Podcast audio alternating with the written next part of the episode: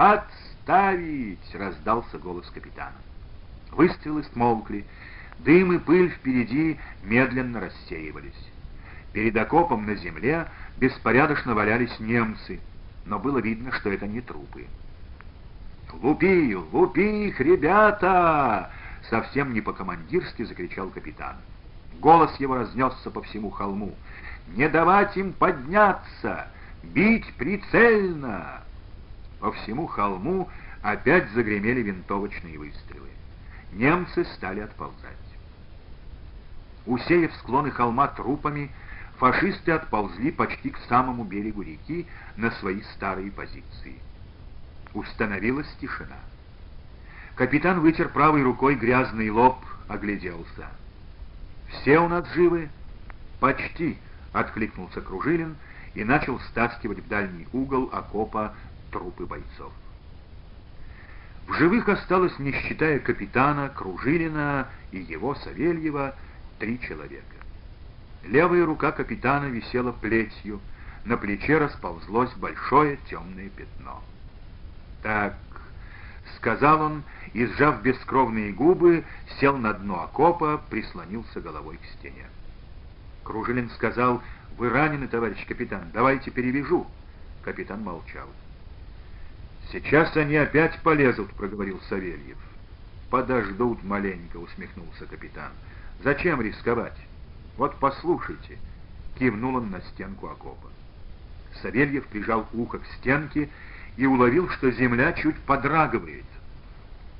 Где-то далеко танки, кажется, идут. Нет, они уже близко.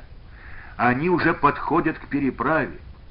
Савельев приподнялся над окопчиками и увидел, что на той стороне сана к понтонной переправе подходит новая колонна танков. «Ну а где же наши пушки?» — простонал Кружилин, тоже глянувший в сторону реки. «Товарищ капитан, почему молчат наши пушки?» «Разве я артиллерии командую, Кружилин?» — строго спросил капитан. Боец опустил голову. Потом все молчали, слушали, как гудят на той стороне сана танки. «Слушай, капитан», — проговорил наконец Савельев, — «надо что-то делать». «Ну что?» — равнодушно спросил капитан. «Отступать?» «Может быть». «Так», — усмехнулся капитан. «А приказ был?» «Но ведь зазря люди гибнут, бессмысленно». «Не знаю». «Что не знаете?» «Бессмысленно или нет?» Это командование дивизии знает. Капитан застонал от боли в плече, закрыл глаза. Савельеву стало жалко этого человека, и в то же время он с неприязнью подумал о нем. Солдафон, наверное, тупоголовый. Приказа об отступлении нет. Савельев заговорил об отступлении не из боязни за свою жизнь, о себе он сейчас вообще не думал. Просто обстановка, в которой они очутились, заставляла его думать трезво и рассуждать логически. «Савельев, я вот что хотел спросить», — раздался вдруг голос капитана. «Иван Савельев, что жил в Сибири в деревне Михайловке, это не ваш брат?» Антон удивленно всем телом обернулся к капитану. Но тот сидел по-прежнему с закрытыми глазами. Грязный лоб его покрылся крупными каплями пота. Верно, брат. Младший. Вот видите, капитан открыл глаза, а я вас сразу узнал. Такой же белобрысый Иван-то. А в Шантаре другой ваш брат живет, Федор, тот чернявый. Верно. Да вы кто такой? А я Назаров, Максим Панкратьевич Назаров, из Михайловки я родом. Там, в Михайловке, отец мой председатель тамошнего колхоза. Год назад я в отпуск к нему ездил. А служим вот вместе с земляком, с Кружилиным Василием. Постой, постой! Это какой Кружилин? Савельев нахмурился, потер лоб. Кружилин, Кружилин. Фамилию вроде слышал. Нет, не помню. В Шантаре я, считай, мальцом последний раз был. Кажется, в 910 году еще. Неужели я похож на Ваньку? Похож, подтвердил Назаров. Он, Иван, что же, не вернулся еще из тюрьмы?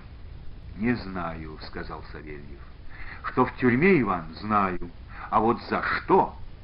У старшего брата несколько раз спрашивал, не отвечает даже на письма. А жена Ивана, ей я тоже писал, одно твердит, невиновен Иван. Давно уже был слышен шум моторов и лязг гусениц.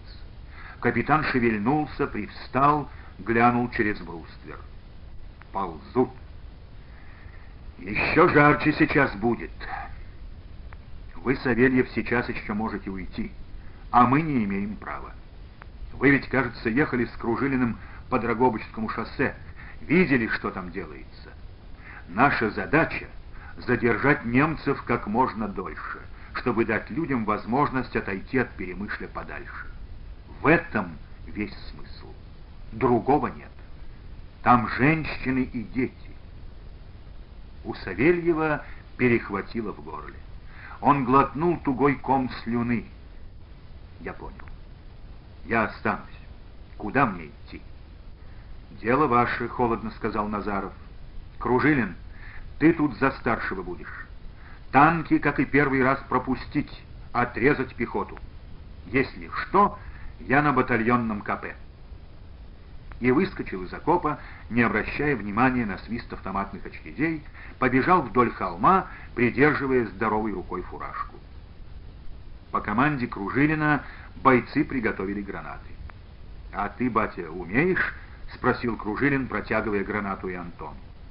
«Приходилось, только больше самодельными. Дело простое.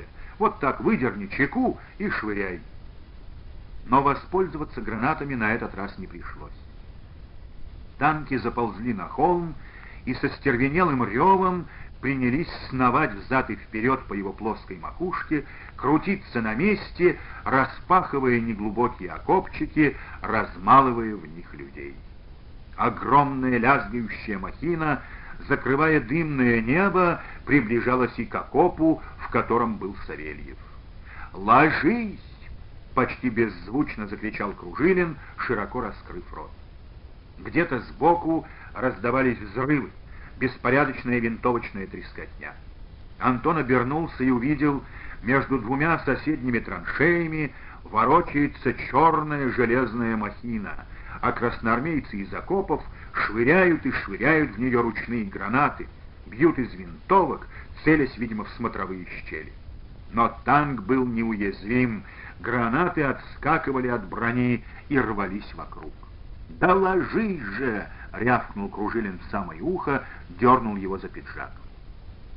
Антон повалился и, падая уже, увидел, что танк выбросил султан кроваво-черного дыма и тут же вспыхнул костром. «Ага, ага!» — злорадно, почти вслух выкрикнул Савельев. Еще он увидел на миг светлую ленту сана и немцев, которые беспорядочными кучками взбирались на холм, и плоское грязное днище танка над головой. Оно пялилось и пялилось куда-то вверх, потом упало на окоп тяжелой многотонной крышкой. «Ну, сейчас мы вас встретим», — подумал Савельев о немцах, сжимая гранату. Он упал неудачно, подвернув под себя руку. Граната больно давила в ребро. «Ничего, сейчас, сейчас!» — стиснул он зубы, пересиливая боль. Но сверху на спину ему обвалилась земля, засыпала с головой. Сразу стало нечем дышать, совсем нечем. Перед глазами в черной непроницаемой мгле вспухли оранжево-зеленые круги и со звоном лопнули, брызнули во все стороны белыми-белыми Антон очнулся от того, что кто-то пытался вывернуть ему руку. Он застонал. «Ага, живой!» «Тихо только! Тихо!» Услышал он сквозь звон в голове и почувствовал, как сваливается с него тяжесть. «Вылезайте!» Василий Кружилин наполовину откопал Савельева, взял его за плечи, кое-как вытащил из-под земли. Антон сел, тяжело и жадно стал вдыхать теплый ночной воздух, пропитанный запахом пороха, бензина и горелой краски. «Это ты, сынок?»